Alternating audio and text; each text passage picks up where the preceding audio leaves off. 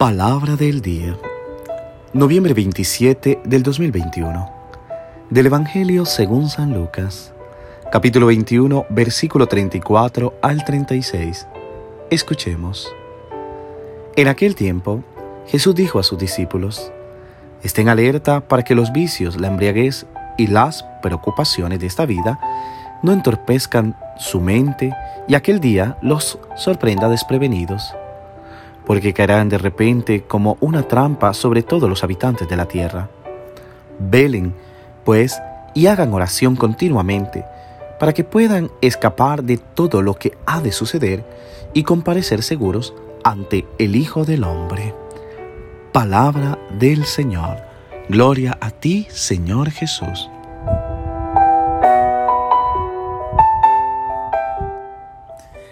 ¿Qué tal mis queridos hermanos y hermanas? A todos ustedes quienes escuchan esta reflexión del día a día de la palabra, clamo al buen Dios que derrame abundantes bendiciones sobre ustedes y que desde ya, que en este tiempo que estamos planificando eh, o programando para el año 2022, así como hemos terminado ya el tiempo litúrgico e iniciamos un año nuevo, también sepamos hacer nuestra planeación, de la mano de Dios, con ese buen Dios que dirige cada día nuestra vida.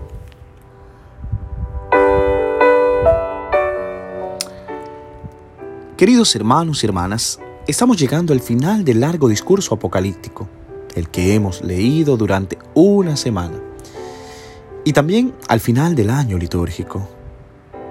Y hoy Jesús da un último consejo y nos convoca a la vigilancia y a la oración.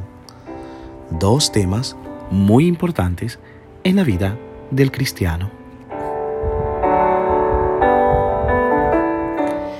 El Señor Jesús viene, Maranatá. Con esta gran invocación cerramos el año litúrgico para iniciar el tiempo de Adviento que será mañana domingo. Pero aún nos queda tiempo para un último llamamiento, un grito de esperanza, una recomendación dirigida a todos nosotros.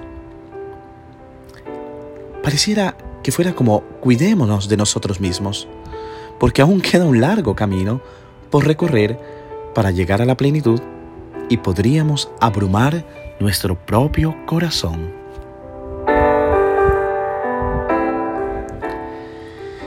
Hemos pasado cinco días desde el martes hasta hoy sábado meditando y profundizando sobre el significado del discurso apocalíptico para nuestras vidas.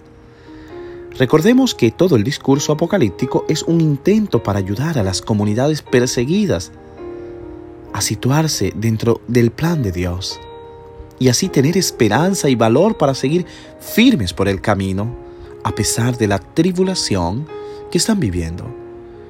El Evangelio de Lucas bien sabemos que fue escrito en el año 85, cuando había persecuciones contra las primeras comunidades cristianas. Y todo esto abrumaba a los creyentes. Ahora, en este texto que hemos leído, este discurso describe las etapas o las señales o la realización del plan de Dios. Son ocho señales que nos da Jesús, desde Él hasta el final de los tiempos.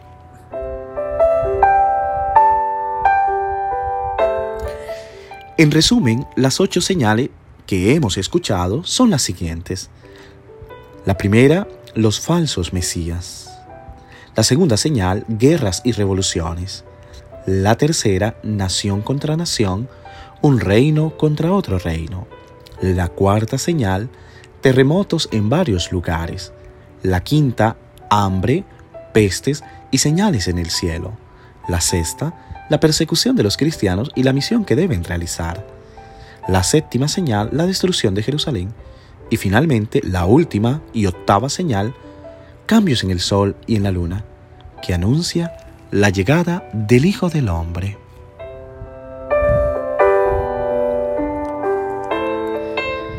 Si reformulamos el Evangelio que acabamos de escuchar de otra manera, podríamos decir que eh, menciona algo como esto.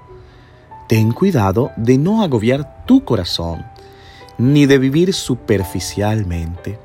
¿Cuántas personas viven en las apariencias? Viven una vida muy extraña, muy alejada del sentido propio de la vida y del amor de Dios.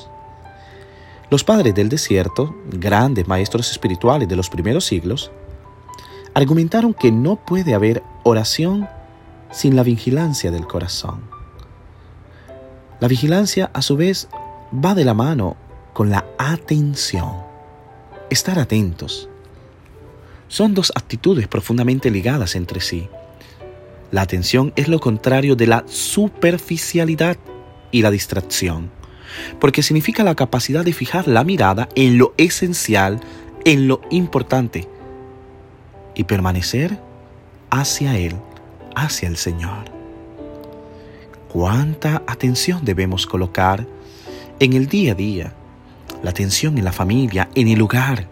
Estar atento a la actitud de los hijos, del esposo, a la actitud propia de mi vida.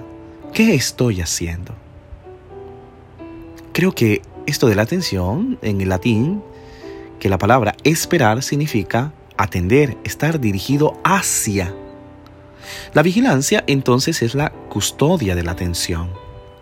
Uno no puede estar atento si está pesado, somnoliento, si falta la sobriedad de corazón y de mente. A veces hay que hacer una pausa, tener serenidad. Yo creo que es esto lo que nos ayuda. La vigilancia es la actitud de un alma bien despierta, que se presenta cautelosa y cuidadosa para no dejarse sorprender por el adversario demoníaco que intenta penetrar en la mente y el corazón.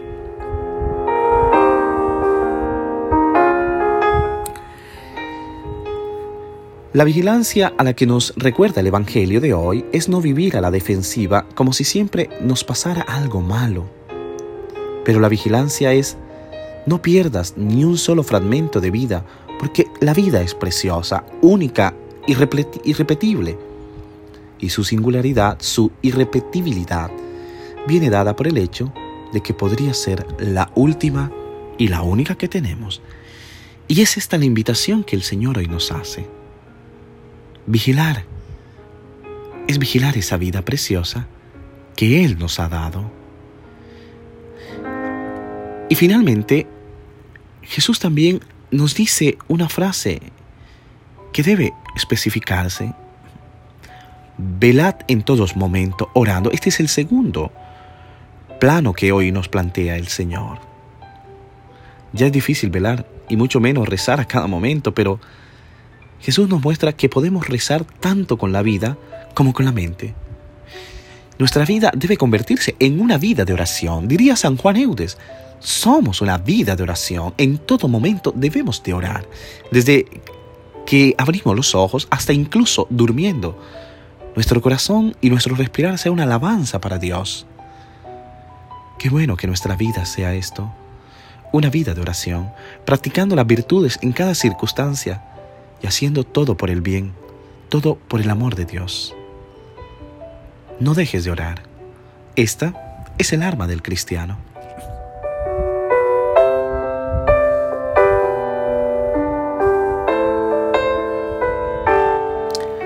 Trabajo, estudio, viajes, paciencia con los familiares y demás, sonrisas, amistad, sinceridad, honestidad, disponibilidad. La acogida gozosa de las personas que nos hacen daño pensamientos puros, buena intención.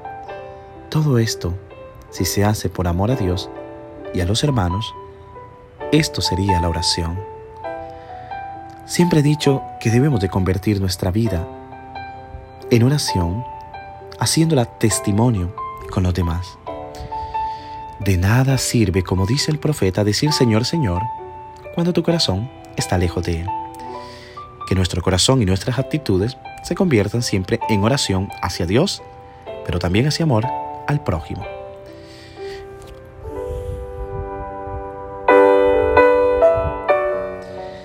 Mis queridos hermanos y hermanas, hemos llegado al final del ciclo del año litúrgico B.